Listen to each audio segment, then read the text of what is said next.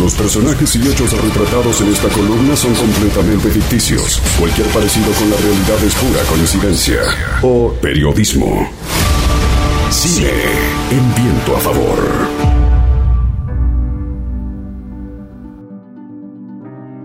Estamos a muy poquitos días de que se cumpla el 15 de marzo, que fue el inicio del aislamiento obligatorio el año pasado, y también con el aislamiento obligatorio el cierre de los cines también. Muy poquitos días para que se cumpla un año, bueno, metafóricamente casi como una ironía, vuelven los cines a Neuquén, eh, van a abrir las dos cadenas que hay aquí en la ciudad particularmente. La verdad que es una buena noticia desde muchos aspectos, vamos a charlarlo también más en profundidad porque está en línea Marcos Medrano, que es gerente de Cinépolis, para aquellos que todavía no ubican el cambio, lo que eran los Village antes eh, para charlar un poquito de esta apertura que tiene varios matices y también varias historias. Marco, ¿cómo estás? Buenas tardes. Hola Hernán, buenas tardes, ¿cómo están? Bien, primero, antes de empezar a hablar de, bueno, mañana se abre la cartelera, qué películas va a haber, cómo, cómo arreglaron el tema de, bueno, de, cómo va a ser los protocolos, qué porcentaje de la sala, te quiero preguntar primero antes y arrancar con lo que pasó, porque se va a cumplir un año de que los cines están cerrados, uno rápidamente piensa en las grandes cadenas, en, en Hollywood, y piensa que todos los que trabajan ahí ven en Hollywood. Bueno, también hay muchos trabajadores aquí de Neuquén, eh, Cinépolis tiene más de 30 trabajadores. ¿Cómo han vivido toda esta etapa y cómo ha sido esto de tener completamente cerrado imposibilitado de, básicamente de ir a trabajar en lo que uno hace habitualmente? Bueno, la verdad que sí, ha sido un año larguísimo, muy, muy duro. Eh, estamos con mucha ansiedad justamente para, para no llegar a ese año cumplido, a esas 52 semanas corridas que nosotros las miramos siempre por los estrenos y la verdad que hoy las tenemos que contar desde otro lado. Pero bueno, con mucha expectativa para mañana. Por suerte, eh, todo el equipo de trabajo, de los colaboradores que, trabajan conmigo acá, eh, se ha mantenido toda la plantilla a lo largo de todo este año, lo cual no es fácil, no es fácil para, para la empresa. Pero bueno, eso habla de, lo mucho que les gusta el, trabajo en sí, ¿no? esto de estar participando de la industria cinematográfica. Marcos, bueno, mañana vuelve la, pantalla, todos después podemos hablar un poquito de los estrenos y cómo va a ser esta cuestión de los estrenos y la pelea con el streaming, pero antes te quiero preguntar y sobre todo también para que la gente lo vaya teniendo en claro, ¿Cómo va a ser volver al cine? Por ejemplo, vamos a tener un 50% de la capacidad, en otros lados era 30, aquí finalmente se cerró en 50, pero ¿qué protocolos hay que tener en cuenta? ¿Cómo se pueden pagar las entradas? ¿Solamente se va a hacer por internet? Bueno, ¿cómo va a ser todo este proceso para que la gente empiece a imaginar cómo va a ser este regreso a la pantalla grande? La verdad que nosotros también lo estamos viviendo como una apertura, ¿no? Eh, estamos probando todos los sistemas, viendo que todo funcione, que todo sea de la forma más ágil posible justamente eh, en eso es lo que basamos el protocolo de, venir al cine, ¿no?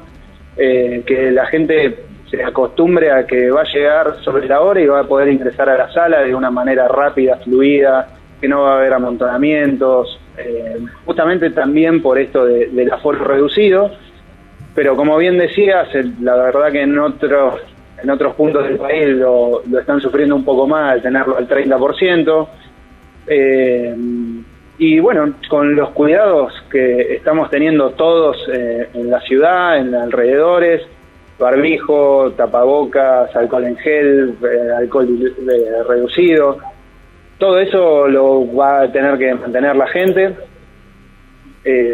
cuando, cuando nos visite.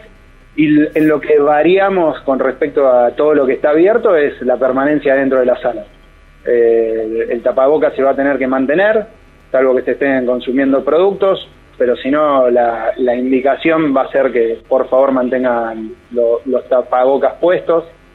Eh, el retiro de la sala va a tener que ser eh, escalonado y por filas, eso estamos capacitando al personal para que lo haga de la mejor manera.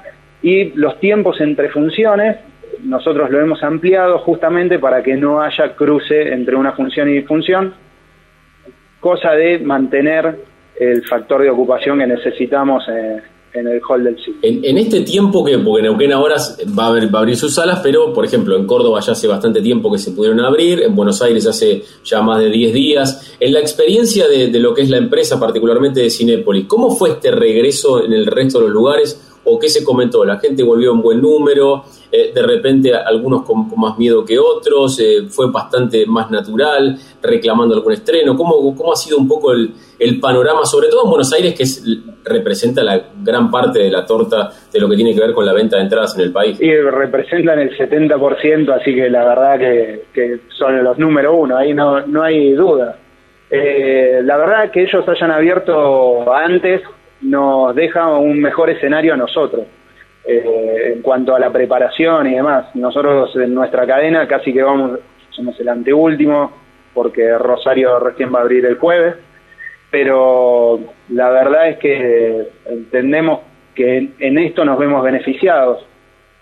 Esperemos que, la gente responda mejor de lo que está respondiendo en el resto del país.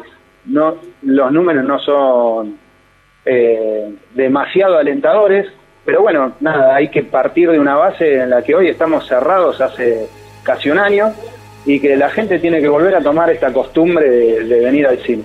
Eh, hace un ratito vos mencionabas el streaming y la verdad que en, esta segunda ola de streaming eh, no, han tenido competencia, y, pero en la primera ola de streaming me parece que al cine le benefició justamente que, que, haya mejor producto, que haya más producto y que haya producto que sea exclusivo para el cine.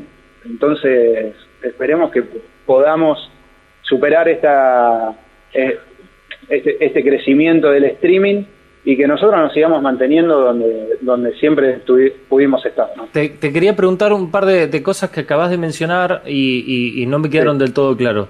Cada persona que concurra a, con su ticket tiene que llevar él su propio alcohol en gel? No, no, no, están dispuestos los dispensers a lo largo del complejo, tanto en el área de boletería como en el área de alimentos, como en el área de retiro de entradas, eh, inclusive eh, a la salida de, las salas. No, no, la verdad que, obviamente lo pueden traer porque, digamos, hoy por hoy eh, es como casi de uso personal, pero nosotros tenemos dispuestos eh, por el complejo todos los dispensers necesarios. Bien, y la otra consulta es, ¿ustedes disponen de una cantidad de cuántas salas? Siete salas. ¿Y van a estar todas este, en posibilidad de proyectar en simultáneo? O sea, lo que se divide es eh, la capacidad de cada sala y no del complejo en general. Exacto. La verdad, trabajamos eh, mucho desde programación para poder escalonar mejor las, los inicios y las salidas de las salas, cosa de que esto no suceda, o que suceda dentro del factor ocupacional que necesitamos nosotros cumplir. Eh, creemos que lo tenemos cumplido y bueno, nada, haremos el mayor esfuerzo para que esto suceda. Y aprovecho para usarlos de canal informativo eh, para la gente, nosotros vamos a tener dispuesto únicamente el ingreso y egreso desde el lado del shopping. Por ahora el otro acceso que teníamos desde el estacionamiento en calle eh, República de Italia, eh, lo vamos a mantener cerrado justamente para tener mayor control del factor ocupacional y del aforo de, de la sala. Le quería preguntar a Marcos la última y que tiene que ver con una cosa que ya pasó en Buenos Aires en, los estrenos anteriores y es con particularmente con una película que es Raya y el último dragón, que es de Disney y que de repente nos encontramos, si bien quiero aclarar que pasó antes de la pandemia con alguna, por ejemplo con Irlandés, la película de Netflix, digo, empieza a ver este panorama, vos decías películas hechas especialmente para cine, ¿no? Empieza a ver esto de la programación, que ya de por sí era compleja la mesa de la programación, con las distribuidoras trayendo películas, bueno, te pongo esta, la otra la dejo para la semana que viene. Digo, también empieza a jugar este mapa casi cual tech, digamos, cual juego histórico argentino, con los, lo que los streaming te dan o no te dan porque son para ellos. Digo, empieza todo este panorama y armarse un poco más compleja la programación semana a semana. Mira, bueno, eh, en realidad yo eh, entiendo que hay películas que sí o sí son para el cine. Eh, y, lo pienso, bueno, vos me conocés Hernán, así que me conocés hace rato y, lo hemos hablado. Eh, y realmente creo que, que por lo que pasó el año pasado, que se corrieron tantas películas y tantas películas importantes para este año, creo que va a haber un, en algún momento y obviamente con, el aforo reducido, creo que vamos a tener un, buen año para arrancar eh, después de haber estado un año cerrado. Eh, yo creo que más allá de, del streaming y de, la posibilidad que tienen de estrenar películas más eh, continuamente y, en cualquier fecha, creo que es muy interesante lo que podemos llegar a hacer nosotros desde la programación eh, todas las semanas. Y creo que las distribuidoras también esto lo saben, porque digamos la película que vos mencionaste, Raya y el último dragón, entiendo que la distribuidora también entiende para qué plataforma es, eh, más allá del negocio que, ellos tienen que mantener, entienden que, que, puede ser una película para plataforma, para, para, plataforma de streaming o bien para el cine.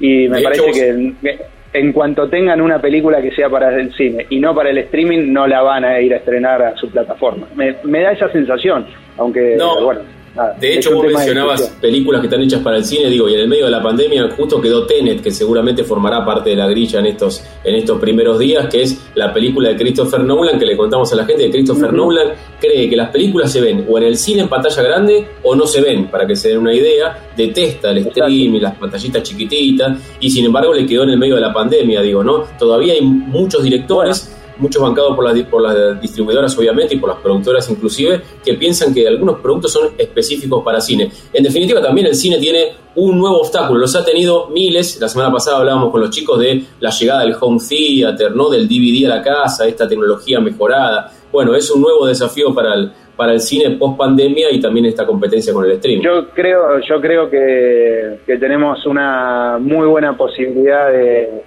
de seguir ofreciendo un gran producto, un gran producto. Me parece que el cine no, no tiene comparación todavía en, un hogar, entonces me parece que la salida es todavía más, más amplia que, que, poderse sentar en un living a, ver una película. Y justamente la película que vos nombrás, mañana ya la vamos a tener, en un rato ya van a estar publicados los horarios en nuestra web, eh, no solo para mañana, sino para el resto de la semana me parece que es un claro ejemplo de, que las películas tienen su formato y me parece que no hay que, que bastardearlo, ¿no? De, alguna manera. Marcos, te mandamos un gran abrazo, bueno, mucha suerte para mañana, obviamente con esta alegría para la gente que puede volver al cine, pero también para las más de 35 familias que, que viven de esto, así que, y viven aquí en Neuquén, obviamente, así que la alegría también por esto, un gran abrazo y bueno, suerte mañana en todo este, como decimos, en esta apertura, porque el cine no frena ni el 24 ni el 25 y sin embargo por primera vez, como decimos, por 52 semanas estuvo completamente cerrado. LU5 Podcast. Viento a favor.